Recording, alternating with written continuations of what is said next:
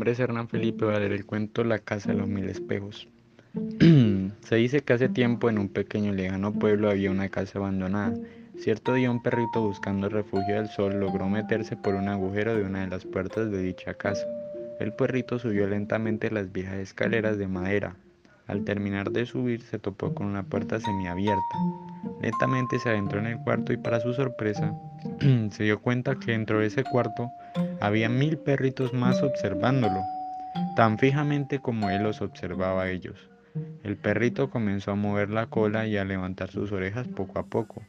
Los mil perritos hicieron lo mismo. Posteriormente sonrió y le ladró alegremente a uno de ellos. El perrito quedó sorprendido al ver que los mil perritos también le sonreían y ladraban alegremente con él. Cuando salió del cuarto se quedó pensando para sí mismo, qué lugar tan agradable, voy a venir más seguido a visitarlo. Tiempo después otro perrito callejero entró al mismo sitio y se encontró en el mismo cuarto, pero a diferencia del primero, este perrito al ver a los otros mil del cuarto se sintió amenazado, ya que lo estaban viendo de una manera agresiva.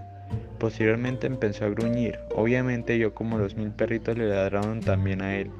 Cuando ese perrito salió del cuarto pensó, ¿qué lugar tan horrible es este? Nunca más volveré a entrar allí. En el frente de dicha casa se encontraba un viejo letrero que decía, la casa de los mil espejos. No eres responsable de la cara que tienes, pero sí eres responsable de la cara que pones. Todos los rostros del mundo son espejos, decide qué rostro llevarás por dentro y ese será el que mostrarás. Y recuerda que todo lo que muestres será lo que recibas.